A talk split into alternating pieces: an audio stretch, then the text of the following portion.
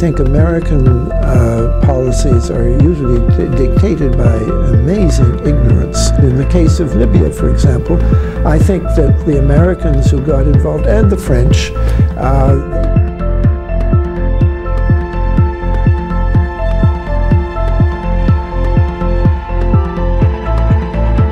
Bonjour Thinkerview, je vous salue de Berkeley en Californie.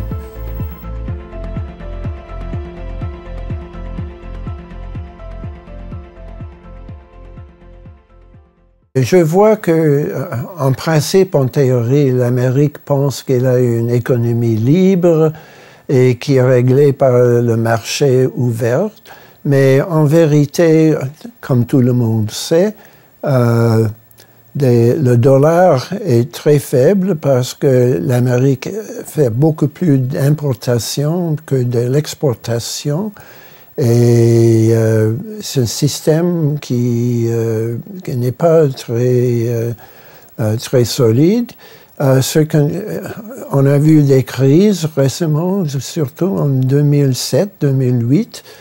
Et dans cette crise-là, les banques, non seulement des États-Unis, mais les banques mondiaux, ont eu une crise, un manque de capitaux qui a été soulevé par la, les fonds illégaux et les fonds noirs, comme on dit en anglais, euh, de, trafic de drogue.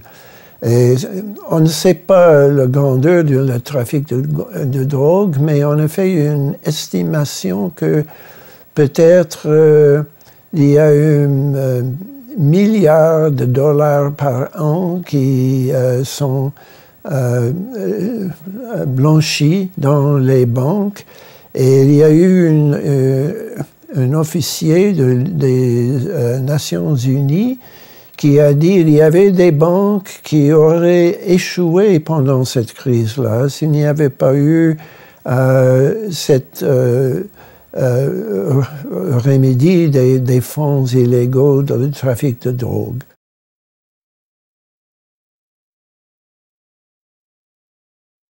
Il y a deux façons de voir le rôle euh, de la guerre contre la drogue. Pour moi, le fait principal, le plus important, c'est que euh, le prix des drogues est beaucoup plus élevé qu'il y aurait euh, s'il n'y avait pas cette guerre contre la drogue. Ça veut dire que les grands rois de la drogue euh, ils, approuvent cette guerre contre la drogue parce que c'est la source de leur profit. Et la drogue devient comme une, taxe euh, sur les gens ordinaires qui enrichissent les, riches et ces fonds Enfin, ils arrivent dans les banques américaines. Euh, les banques font, des arrangements spécifiques pour recevoir ces fonds privés il y, a, la banque ordinaire et puis à côté la banque privée qui reçoit des fortunes illégales comme celle par exemple du frère du feu président du, Mexique. Et comme ça, c'est euh, le résultat, c'est que la drogue est même plus importante euh, dans l'économie qui ne serait si nous n'avions pas, pas cette euh, guerre contre la drogue.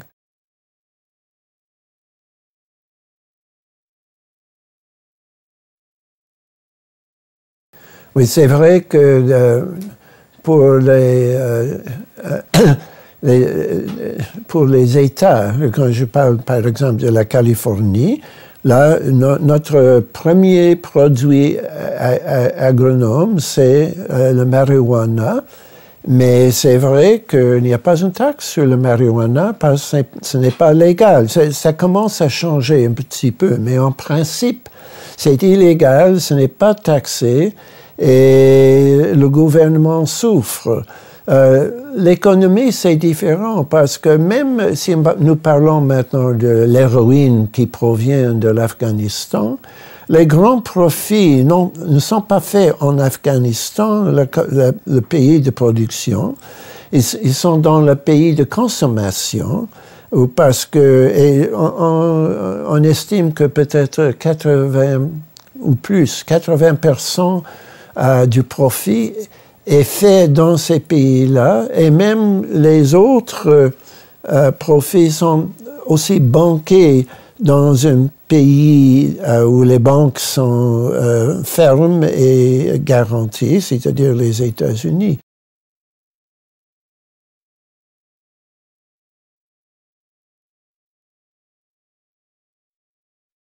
Il y a eu deux moments où les États-Unis se sont intervenus en Afghanistan. Le premier était contre les, les, Russes, les Soviétiques, en 1979.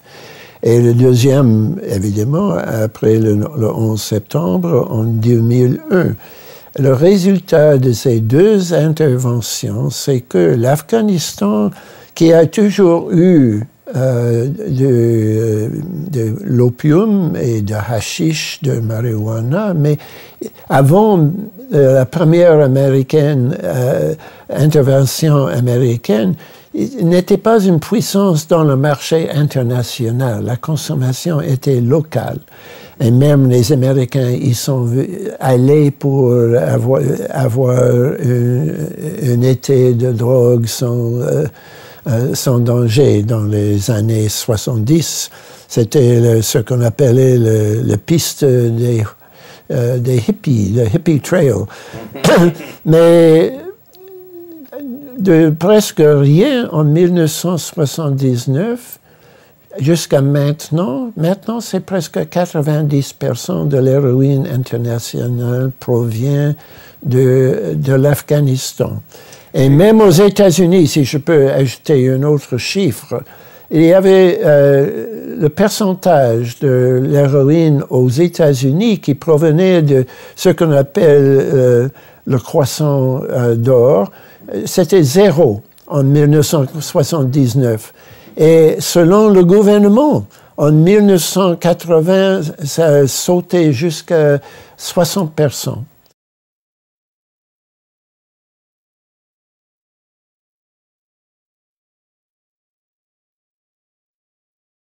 on voit qu'à Washington, il y a ce grand problème de la drogue et il y a des, sociologues, des médecins, toutes sortes d'experts qui disent qu'il il faut vraiment changer la loi et surtout pour commencer légaliser le marijuana, mais c'est un sujet interdit à Washington.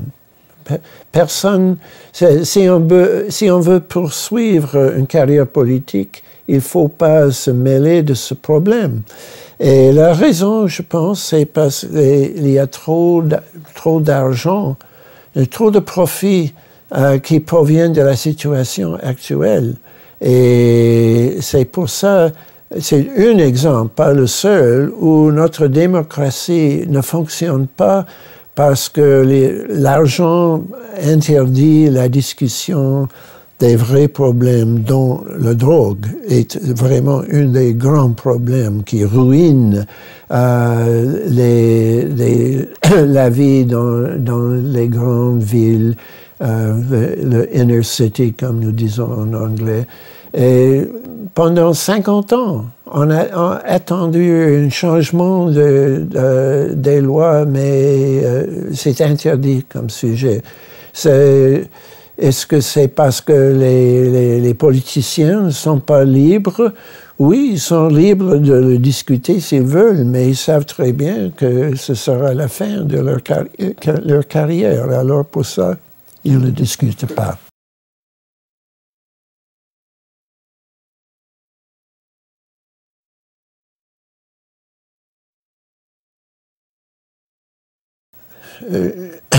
j'ai, dans ma vie, je n'ai passé que six mois à Washington. Je, connais Washington très mal. Mais j'ai vu un exemple au Congrès de la, de, de la façon dans laquelle on n'est pas permis de parler de la drogue.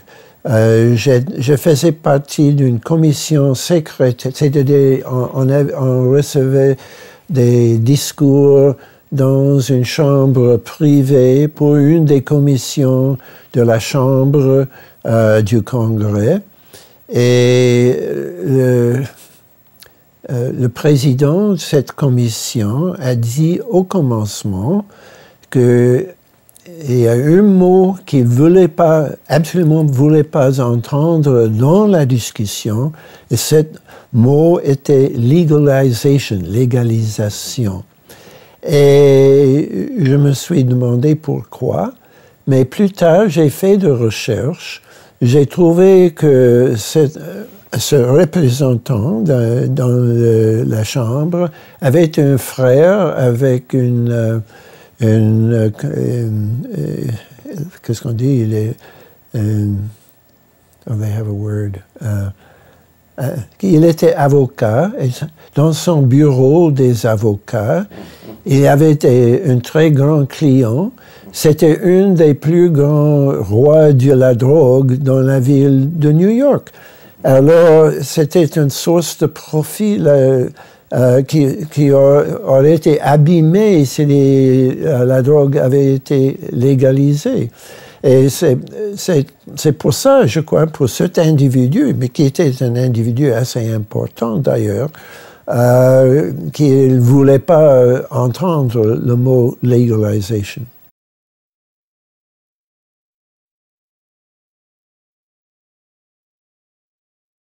C'est vrai aussi, il y a des grandes bureaucraties comme le DEA le, qui euh, est chargé d'empêcher la, drogue et comme les, toutes les prisons. Et toutes ces bureaucraties deviennent une partie du système qui gouverne le pays. Ils veulent pas voir un changement.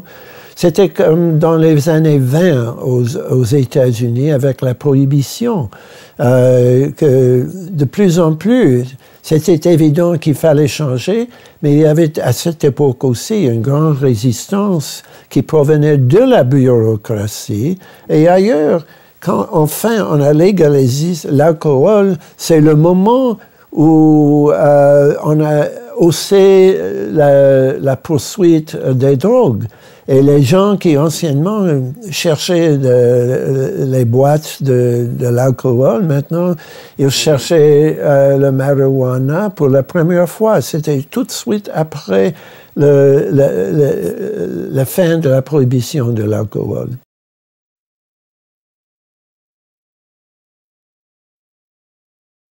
J'ai une faiblesse, c'est que j'invente des mots de temps en temps, comme la politique profonde. Et aussi, j'ai inventé cette phrase euh, supramonde. Il y a en anglais un underworld, un sous-monde, et qui fait une puissance sur le gouvernement d'en bas, mais c'est beaucoup plus faible que les puissances sur le gouvernement d'en haut.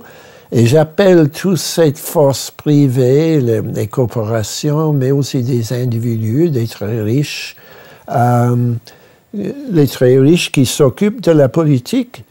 Je, les, je les, appelle le supramonde.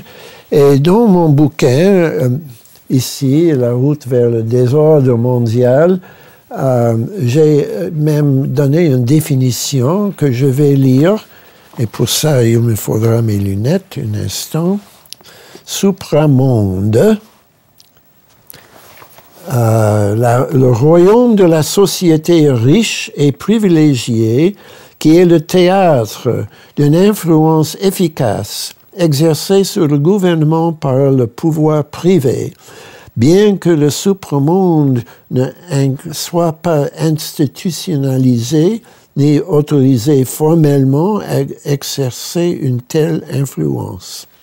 Il inclut d'abord ceux dont l'influence s'exerce à travers leur richesse, qu'elle soit administrée personnellement ou plus traditionnellement par le biais des fondations exonérées d'impôts et les projets qu'elles soutiennent, et deuxièmement, les représentants des premiers Ce terme doit être distingué de celui de Frederick Lundberg, les super riches, c'est-à-dire les 60 familles les plus riches des États-Unis, dont il a prédit d'une manière er-, erronée en 1967 dans son ouvrage 60 Families qu'elle continuerait à dominer les États-Unis autant que classe et gouvernement de l'argent. Les récents classements annuels établis par la revue Forbes des 400 États-Uniens les plus riches démontrent que Lundberg s'est trompé sur deux plans. Les plus riches héritiers de 1967 ne sont majoritairement pas les plus riches d'aujourd'hui, et les plus riches d'aujourd'hui ne sont pas nécessairement ceux qui projettent leur richesse dans le pouvoir politique. Par ailleurs, le supramonde n'est pas une classe, mais une catégorie. Ça, c'est très important. Il ne faut pas penser que cette classe est unifiée, les riches. Les riches se connaissent, euh, mais ils n'agissent pas d'une façon euh, solidaire.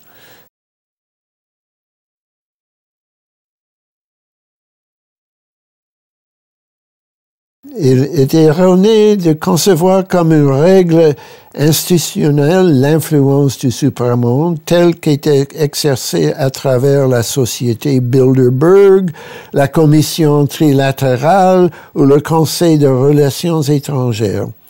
Cependant, il existe des cabales moins connues et habituellement secrètes qui prospèrent au sein de ces milieux de supramonde par exemple, en France, euh, le cercle Pinet ou le Safari Club, c'est ma définition.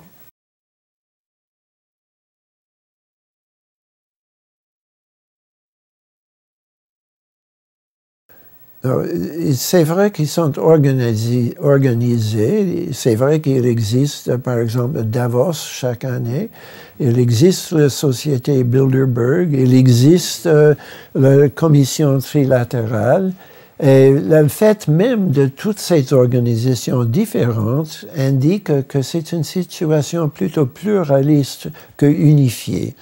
Mais dans, au milieu, il faut vraiment se rendre compte que, par exemple, euh, pas tout le monde le sait, mais c'est vrai qu'en 1974, je crois, euh, le gouvernement euh, Wilson en Angleterre a été bouleversé, a mis à la porte. Et aussi De Gaulle, à la fin de son pouvoir, avait des problèmes avec son service d'intelligence.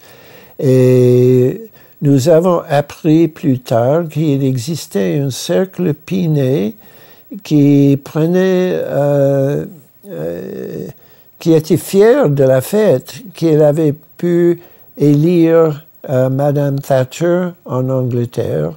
Et alors, il y a pas même organisation, mais même euh, des, puissances profondes au milieu de ce supramonde, parce que la force de l'argent, c'est très, très fort. Par exemple, euh, nous savons très bien qu'il y a eu deux haussements de tarifs pour le pétrole la première en 72, je dirais 1972-13 et le deuxième en 1979-80. Euh, nous savons que Nixon était responsable pour le premier parce que ça a aidé ses projets euh, pour régler euh, la région du Golfe euh, euh, ce qu'on dit, la Golfe, en tout, euh, parce que les profits pour l'Iran, l'Arabie saoudite, qui provenaient du haussement de pétrole, payaient pour leur importation des armes américaines avec des, équipes pour euh, pour enseigner l'emploi de ces armes et tout ça. Le deuxième, évidemment, sous la présidence du président Carter, ce n'était pas, ça n'aidait pas du tout sa politique. Au contraire, c'était responsable pour sa chute. Mais je crois que les républicains avaient des contacts dans les pays pétroliers et peut-être le BP en particulier ont encouragé OPEC de hausser euh, le prix du pétrole. Et par cette façon, on a vu l'élection presque simultanée de Thatcher en Angleterre et puis aussi euh, Reagan aux États-Unis. Et vraiment, l'élection du, président Reagan était le début d'une nouvelle époque aux États-Unis où il y a eu un grand haussement de subventions pour les, euh, budgets militaires et pour les budgets sucrés de CIA. Le CIA a commencé une guerre en Afghanistan et tout ça. Et on, voit un résultat dans la, société civile que avant 1980, les classes riches et pauvres s'approchaient dans leurs revenus. Il y avait une diminution de la disparité entre les riches et les pauvres. Mais depuis cette année-là, depuis 1980, c'est le contraire, que maintenant les riches deviennent beaucoup plus riches et les pauvres beaucoup plus pauvres. Et nous sommes pires maintenant euh, que l'Europe dans cette, euh, dans, euh, statistique. C'est-à-dire, avant, avant 1940, 80, l'Angleterre était un pays de classe avec des riches et des pauvres, et les États-Unis moins. Maintenant, c'est le contraire. L'Amérique est plus divisée entre les riches et les pauvres que l'Angleterre ou presque n'importe quel autre pays euh, en Europe, sauf la Russie.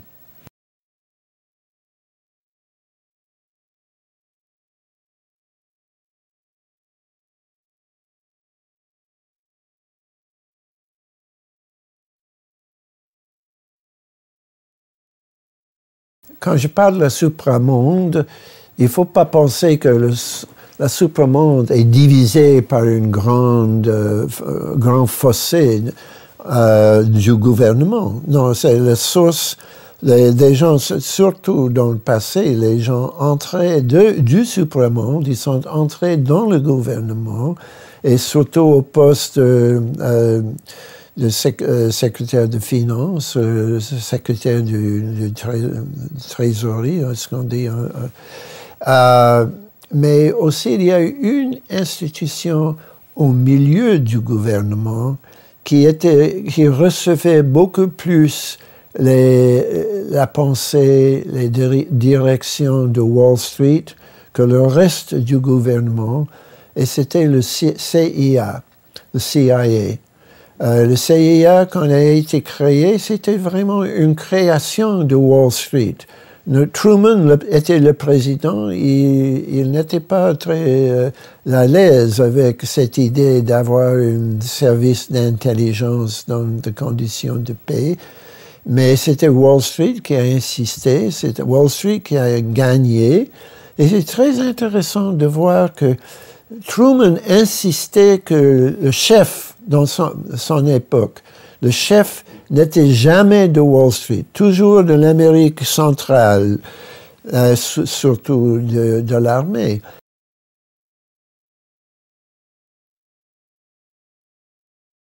Avant Alan Dulles, qui était évidemment Wall Street pur, euh, il, n'y avait jamais un, chef qui provenait de Wall Street.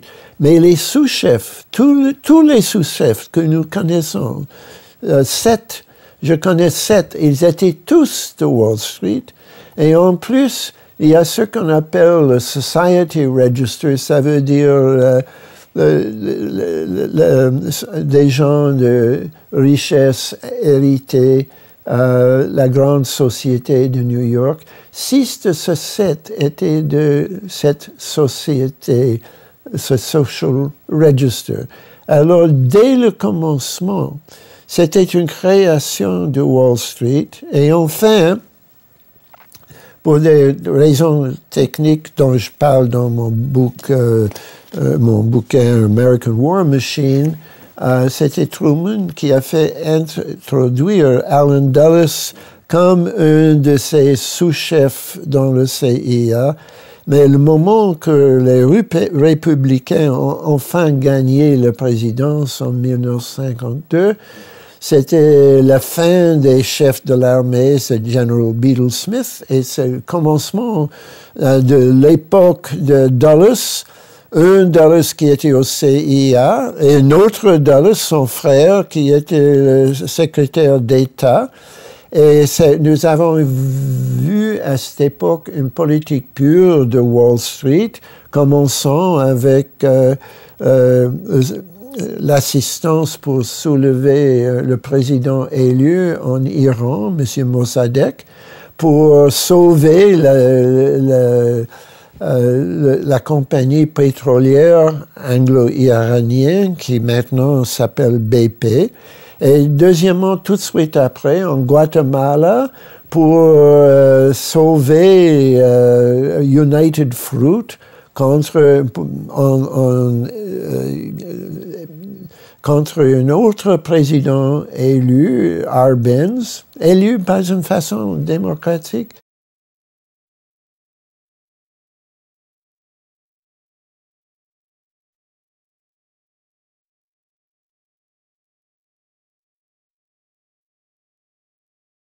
Euh, il faut se rappeler que Truman, en, euh, créant euh, cette CIA, il pensait que ce serait un service d'intelligence, de renseignement, de, trouver des, nouvelles de tous les pays.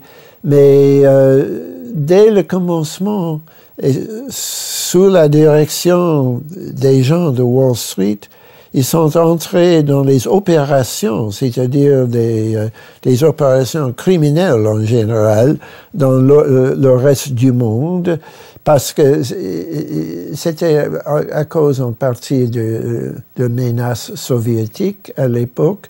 La première opération, c'était de mettre argent dans l'élection italienne de 1948 et on disait que les, Russes faisaient la même chose, alors il, fallait faire la même chose.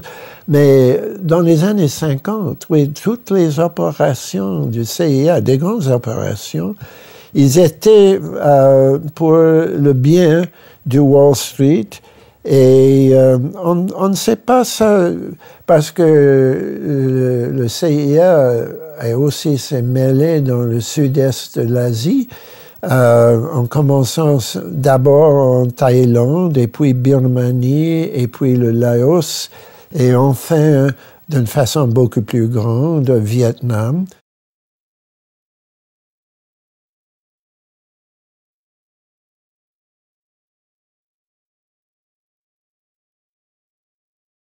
Moi, je dirais que dès le, dès le commencement, euh, les interventions du CIA étaient pour les buts définis par Wall Street d'abord. C'est à ce moment-ci, nous parlons du Conseil des relations extérieures, le Council of Foreign Relations, qui avait eu une discussion sur ce qu'on devrait faire en Guatemala avant que le CIA a commencé. Alors, premièrement, une discussion à New York décision, et puis décision communiquée à Washington. Euh, c'était, sous Eisenhower qui était très volontairement, il était d'accord, mais la façon d'influencer la politique, c'était à surtout à travers le CIA, et ça a été exécuté par le CIA. Et je, vois la même chose euh, plus tard avec Vietnam, parce que euh, Vietnam euh, était, euh, pour moi, la, vraie raison pour avoir intervenu en Viet, au Vietnam, c'était à cause que, avec des développements techniques de, de recherche de pétrole, pour la première fois, on pouvait trouver du, pétrole au-dessous de la mer. Et on savait dès, le commencement des années 50 qu'il y avait beaucoup d'huile dans, au, sous la mer chinoise, la mer entre le Vietnam et l'Indonésie. Et nous voyons à cette époque des grandes interventions des CIA au Vietnam et à l'Indonésie. Et après ça, euh, la signature des contrats avec les, compagnies américaines pour développer l'huile sous la mer au Vietnam, au Cambodge, au, Thaïlande et surtout à l'Indonésie. J'ai débuté vraiment dans mes recherches en, cherchant la raison pour laquelle les Américains se sont intervenus dans la politique indonésienne euh, en 1965 euh, avec le résultat d'un grand massacre de peut-être un million de personnes personnes civiles, femmes, enfants, toute une classe des instituteurs dans les écoles, parce qu'ils étaient dans un parti communiste, mais un parti communiste assez pacifique qui comptait gagner une élection. Ça, c'était une, des grandes interventions euh, des États-Unis, non, seulement le CIA, mais aussi l'armée américaine avec toutes sortes de choses. Mais c'était pour le pétrole.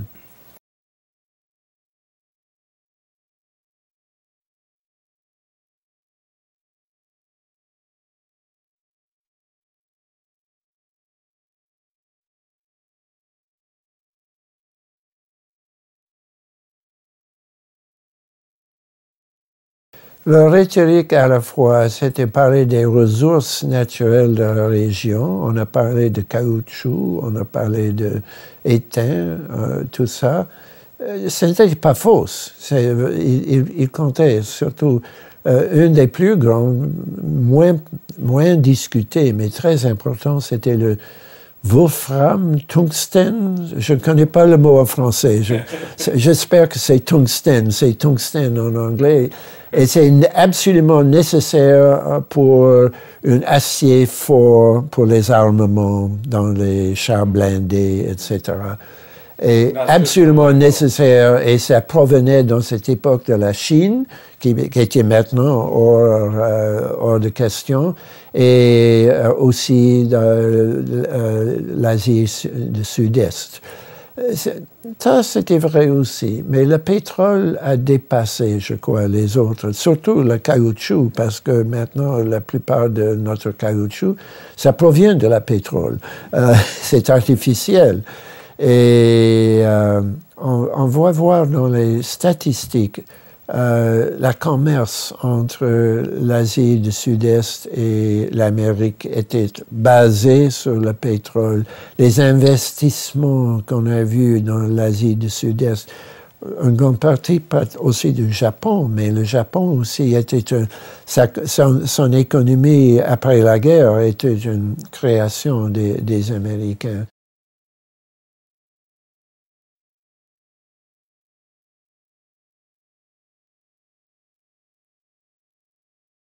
Parce qu'on pense à cette époque euh, que la politique américaine était définie par la guerre froide contre la Russie, contre l'Union soviétique, on se demande euh, euh,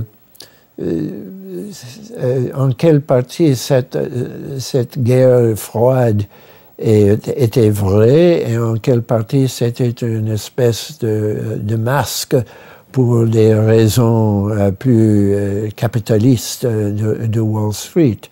Mon opinion personnellement, j'y ai, réfléchi beaucoup parce que j'étais jeune à cette époque, mais je le rappelle bien, c'est qu'en en, partie, euh, la peur de l'Union soviétique était réelle et, était vraie.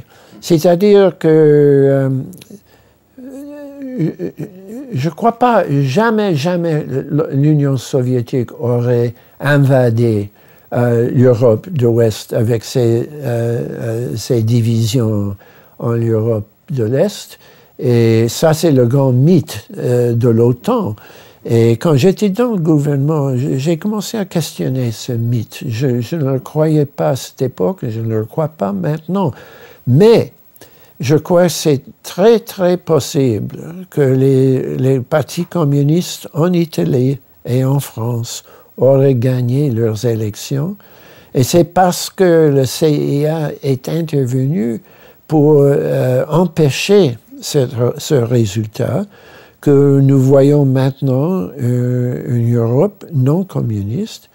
Et de mon point de vue personnel, je n'aime pas les moyens euh, qui ont été euh, utilisés euh, pour protéger l'Europe de l'Ouest, mais je suis très content que nous ne voyons pas une France qui a subi la même politique après la guerre que, par exemple, la Pologne.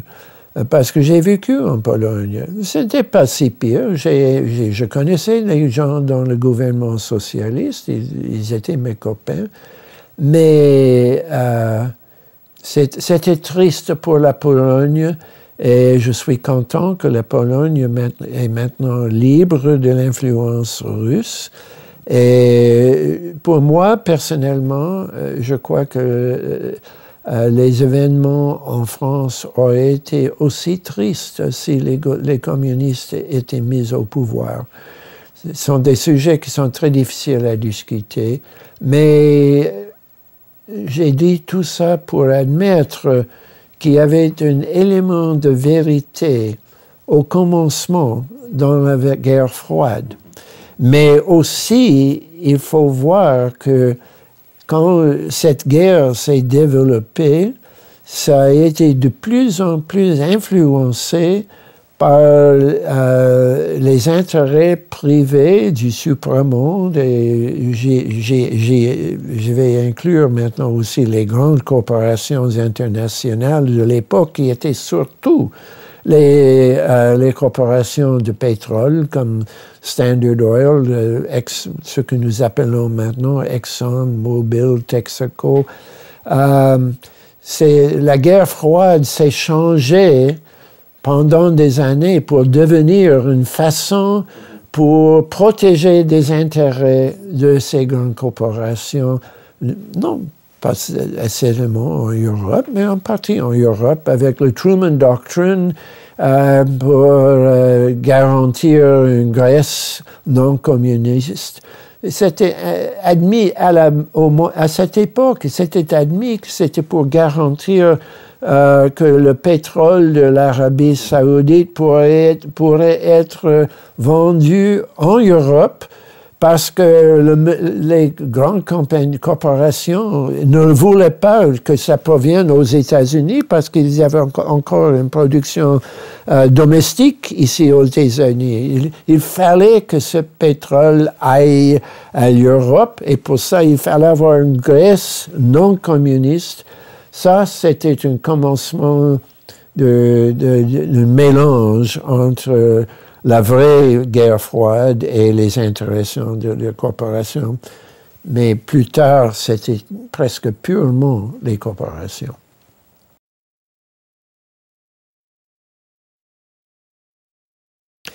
Oui, je viens d'écrire un petit article sur la, situation actuelle au milieu de 2013 euh, en Syrie parce que c'est un choix qui s'est reproduit maintes fois dans l'histoire américaine, un choix entre une politique militaire et une politique diplomatique. Euh, C'était euh, au commencement du mois de mai que euh, les États-Unis et la Russie se sont accordés qu'il fallait convenir une convention peut-être à Genève pour chercher une solution internationale diplomatique aux problèmes euh, syriens qui devenaient de plus en plus graves et qui menaçaient de plus en plus de grandir et de sortir au-delà des frontières syriennes et de créer une crise euh, au, Liban, en Irak, et même peut-être en, Turquie, parce qu'il y a des Kurdes partout. Et j'étais très déçu que, enfin, Obama, qui a pris une position très euh, euh, euh, rétrécie, il, ne voulait pas se mêler dans cette affaire, mais enfin, sous la pression des faucons à Washington, il a accordé, envoyé des armes, des petites armes, mais des armes aux combattants. Et c'est une blague parce que déjà le CIA avait envoyé non pas seulement euh, des armes, mais aussi des, euh, euh, des spécialistes pour enseigner dans les armes. C'était un peu comme la Libye. Il y avait une, politique secrète qui déjà commençait cette politique. Ça, c'est très dangereux pour une solution euh, diplomatique internationale. Euh, l'espoir n'est pas tout à fait éteint, mais euh, c'est beaucoup plus faible maintenant. Le problème, c'est que dans la Syrie, comme dans les autres pays dont j'ai parlé, il y a un problème de pétrole. maintenant, c'est de plus en plus le gaz. Avant, c'était l'huile, le pétrole. Maintenant, c'est de plus en plus le gaz. On a découvert du gaz même en Syrie. Mais ce qui est beaucoup plus important, c'est le, euh, euh, euh, comment dire, un gas field, un champ de gaz. C'est une région de gaz sous terre. C'est sous la, sous la Golfe qui est partagé à moitié pour le Qatar, et moitié pour l'Iran, et c'est la région la plus grande dans tout le monde. Le marché pour ce gaz, ce sera l'Europe, et les conduits de gaz ne passeront pas par Israël, ils passeront par la Syrie. Comme d'habitude, il y avait euh, le premier euh, conduit de pétrole de l'Arabie saoudite, passé par l'Irak et enfin la Syrie à la Méditerranée. Ça a été terminé il y a longtemps. Il y avait un autre conduit qui été abîmé pendant la guerre d'Irak. Mais maintenant, c'est un choix. Euh, Qatar a dit à euh, M. Assad en Syrie, il faut que vous vous démissionnez euh, nous voulons un gouvernement plus musulman qui laisserait notre conduit de gaz de passer de l'Irak à Turquie parce qu'il y a maintenant un grand conduit de gaz qu'on va construire la ligne Nabucco en Turquie et Qatar voulait vendre son gaz à cette ligne.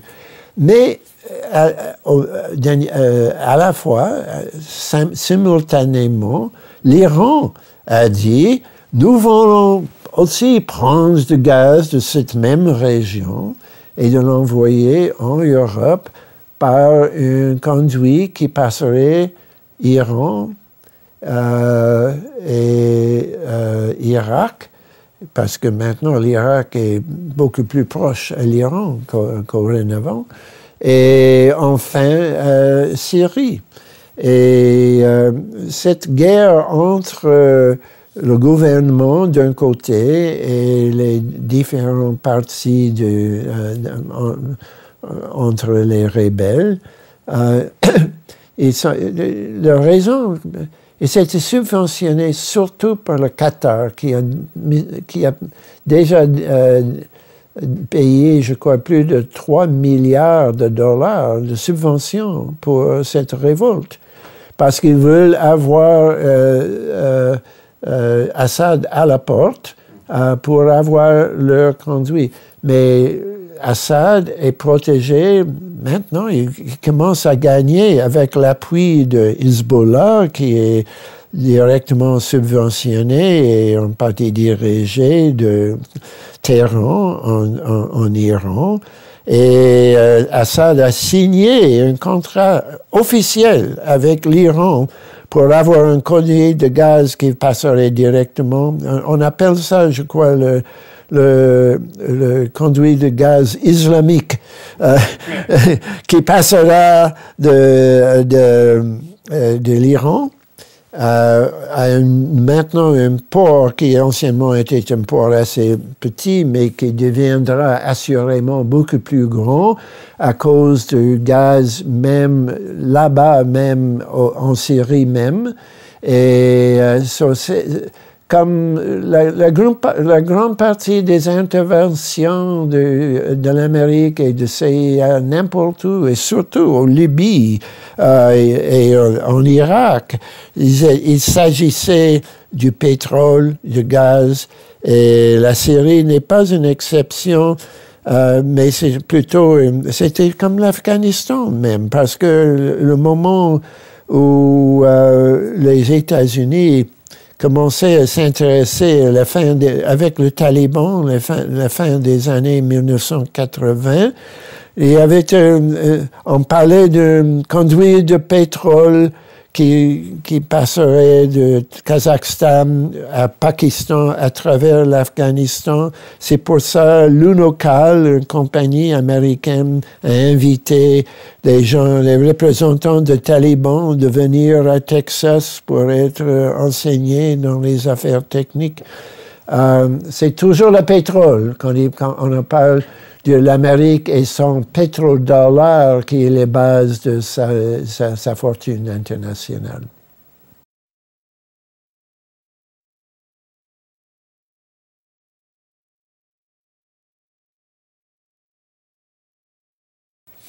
L'Amérique euh, est divisée entre des faucons et des colombes sur le, thème de la, du, Syrie. Euh, mais en Europe, c'est la même situation, mais il y a une division encore plus grave parce qu'il y a deux sortes de des intérêts en Europe. Des, petits pays comme Autriche à l'est, ils veulent avoir euh, du gaz aussitôt que possible. Ils veulent pas être sous euh, euh, l'influence euh, trop profonde de, la Russie, alors ils invitent cette. La France, au contraire, euh, qui avait euh, des intérêts historiques dans la région, et, l'Autriche est peut-être une des colombes de l'Europe, et la France, actuellement, est une des faucons de l'Europe, telle qu'elle était aussi dans le cas de la Libye. C'était Bernard Lévy qui a, dans un sens, débuté euh, tous les, problèmes au, Libye en 2000, 2011.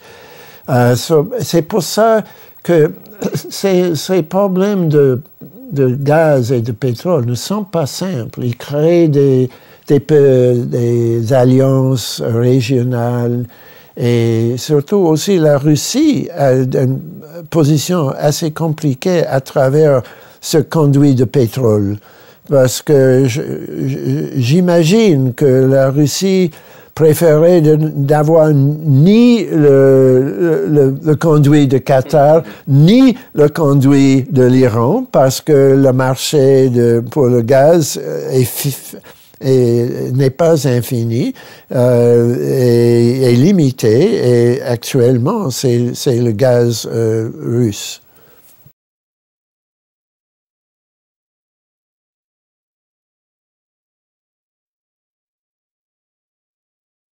Pour terminer, je voudrais euh, dire quelque chose à la jeunesse qui assiste à, à cette interview. Euh, je voudrais parler la raison pour laquelle je fais mes recherches et j'ai fait mes enquêtes. D'abord, je, viens du Canada, qui est un, pays assez petit si on parle du nombre de gens. Et nous avons au Canada l'impression que si nous avons une idée pour améliorer le pays, nous pouvons le partager avec les dirigeants à Ottawa, avec les membres du Parlement canadien. Et même en vérité, je, l'ai fait un petit peu quand j'étais jeune, même avant l'âge de 20 ans. et quand je suis arrivé aux États-Unis, j'avais la même illusion. Mais vous savez très bien que c'est pas la même chose aux États-Unis, que euh, euh, il y a plus de gens en Californie seuls, je crois, que dans tout le Canada. Alors c'est dans une échelle tout à fait différente. Et je dois dire que euh, si j'avais l'idée au commencement, je luttais contre l'intervention dans la guerre du Vietnam. de ma carrière dans la diplomatie, je connaissais un tout petit peu de la situation vietnamienne, pas beaucoup, mais assez pour me convaincre que les États-Unis ne devraient pas entrer dans cette guerre. Pour, pour, la santé américaine aussi, autant que la santé vietnamienne. Et euh, j'ai bien appris que tout un mouvement des milliers, des milliers, presque de millions à la fin. Ils ont assisté un tout petit peu à terminer cette guerre, mais euh, mon, euh, ma contribution euh, personnelle était très très petite et je n'ai pas maintenant l'impression que mes idées vont changer les États-Unis, pas du tout. Mais quand même, je suis très content de faire ce que je fais, je rencontre des gens que j'adore, comme des gens, je suis dans une chambre ici avec deux copains que j'ai rencontrés dans un mouvement. Et dans ces mouvements, euh, je rencontre des gens que j'aime. Et aussi, euh, j'ai toujours l'idée que même si je ne contribue pas aux politiques du présent, qu'il y a toujours la politique de l'avenir et que peut-être je peux persuader des autres gens d'être comme moi, euh, intéressés dans la justice internationale, dans la liberté personnelle et dans la démocratie. Euh, c'est sur l'écran, euh, le, niveau de Washington c'est un très mauvais mouvement, très mauvais moment maintenant pour euh, la justice, la liberté la démocratie. Mais quand même, je vois que les, euh, la, mauvaise politique de Washington crée une opposition euh, et je veux absolument, je veux être partie de cette opposition parce que j'ai la foi dans la race humaine euh, que nous avons une tendance enfin vers la démocratie, vers la liberté, et euh, vers euh, la joie d'être euh, libre dans une, société libre et ouverte. Et je suis très déçu si je ne pensais pas que je pourrais contribuer un tout petit peu à cet avenir. Et je veux, j'espère que parmi vous autres, vous autres, la jeunesse, euh, il y aura des gens qui vont avoir la même espoir de participer dans l'avenir de notre pays, de, notre globe euh, euh, et notre race humaine. Merci beaucoup.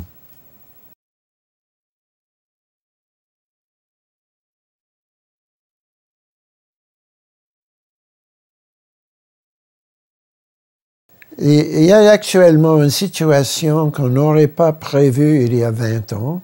On fait des comparaisons entre les États-Unis avec leur surveillance euh, universelle et euh, l'Allemagne de l'Est à l'époque de Stasi, où il y avait la même chose. Et c'est une des grandes indications que depuis le 11 septembre, nous avons vraiment vu un grand changement aux États-Unis. On n'aurait pas prévu cette surveillance universelle.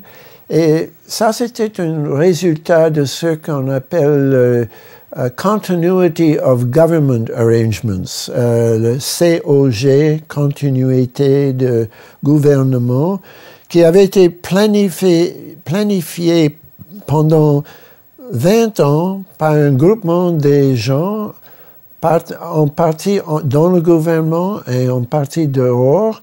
Le plus intéressant, c'est que deux de ces gens qui ont planifié étaient Donald Rumsfeld et Richard Cheney, qui étaient au pouvoir à Washington le, 11 septembre.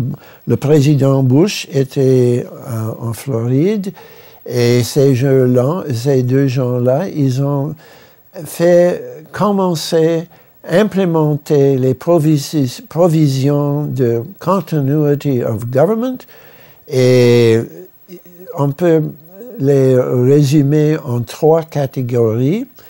D'abord, surveillance universelle sans mandat d'une cour. Et deuxièmement, qui était beaucoup plus pire, je crois, détention indéfinie sans, sans mandat d'un cours. Et troisièmement, euh, l'intervention euh, permanente euh, du, de l'armée, des militaires dans la sécurité domestique des États-Unis. Les points 2 et 3 étaient contre les lois existantes même on pourrait dire contre la Constitution des États-Unis. vraiment, euh, il faut expliquer à une assistance française que l'idée euh, de détention sans mandat indéfini, ça contrevient une des libertés les plus profondes et les plus euh, traditionnelles de la tradition anglo-saxonne. Ça, ça, a été donné par le Magna Carta dans l'année 1215.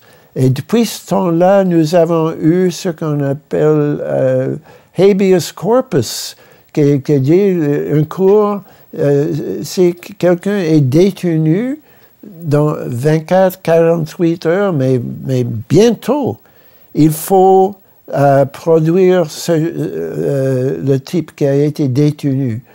Et euh, bien que je crois que c'est horrible que nous avons maintenant une surveillance universelle pour trouver des terroristes, on a trouvé peut-être une vingtaine, une cinquantaine, ça dépend de votre définition, mais moins de, certainement moins de 500 terroristes aux États-Unis.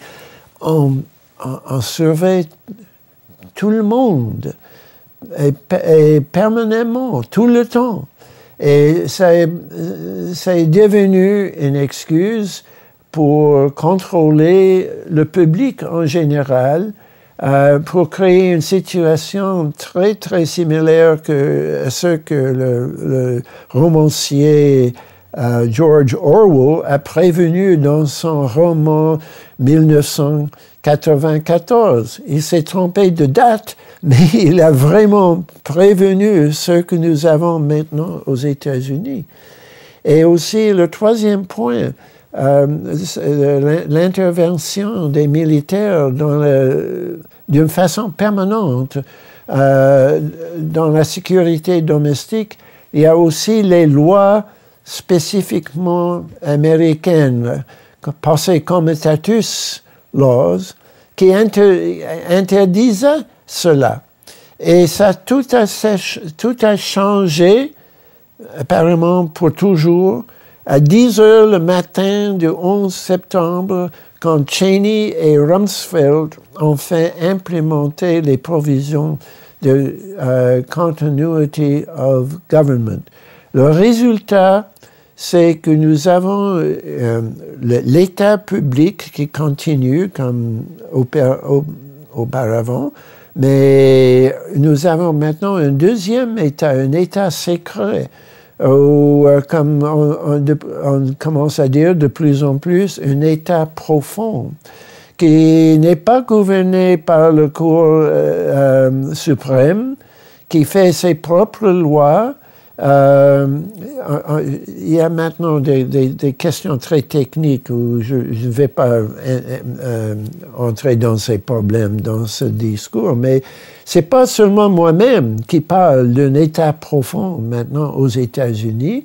et même des gens, des, des académiciens qui parlent qu'il y a eu un coup, un coup d'État euh, le 11 septembre parce que c'est un tel changement de la condition politique du pays.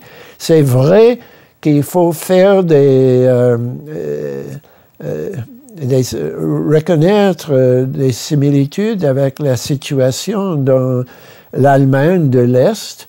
Et pour un pays comme l'Amérique qui, était, qui, était, qui est né dans des conditions de euh, révolution contre un gouvernement absolutiste euh, à Londres qui n'écoutait pas les intérêts locaux. C'est vraiment dramatique de voir le changement qu'on a vu dans ce pays. C'est très triste. C'est triste. Mais c'est triste, mais il ne faut pas penser que le public est, mort, que le public a oublié l'idée de la liberté. C'est très difficile de généraliser dans la condition des États-Unis.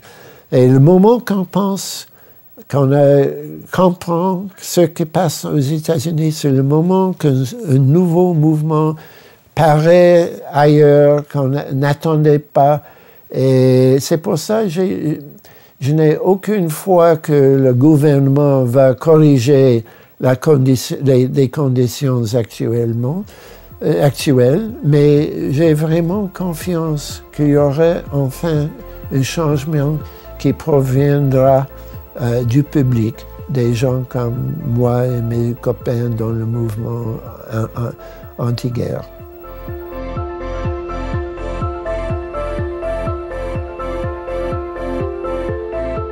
Des types comme Cahuzac, il n'y en, a pas, il y en a pas beaucoup, cette espèce d'aplomb incroyable avec lequel, les, yeux dans les yeux de tout le monde, il a dit « je ne mens pas, euh, euh, vous pouvez me croire, etc. » Il y avait un truc... Comment peut-on imaginer que un politicien va être en mesure de se dire « non, non, attendez, L'intérêt général, c'est la défense des libertés fondamentales. Liberté fondamentale, c'est la défense de la vie privée. Et là, il y a un conflit.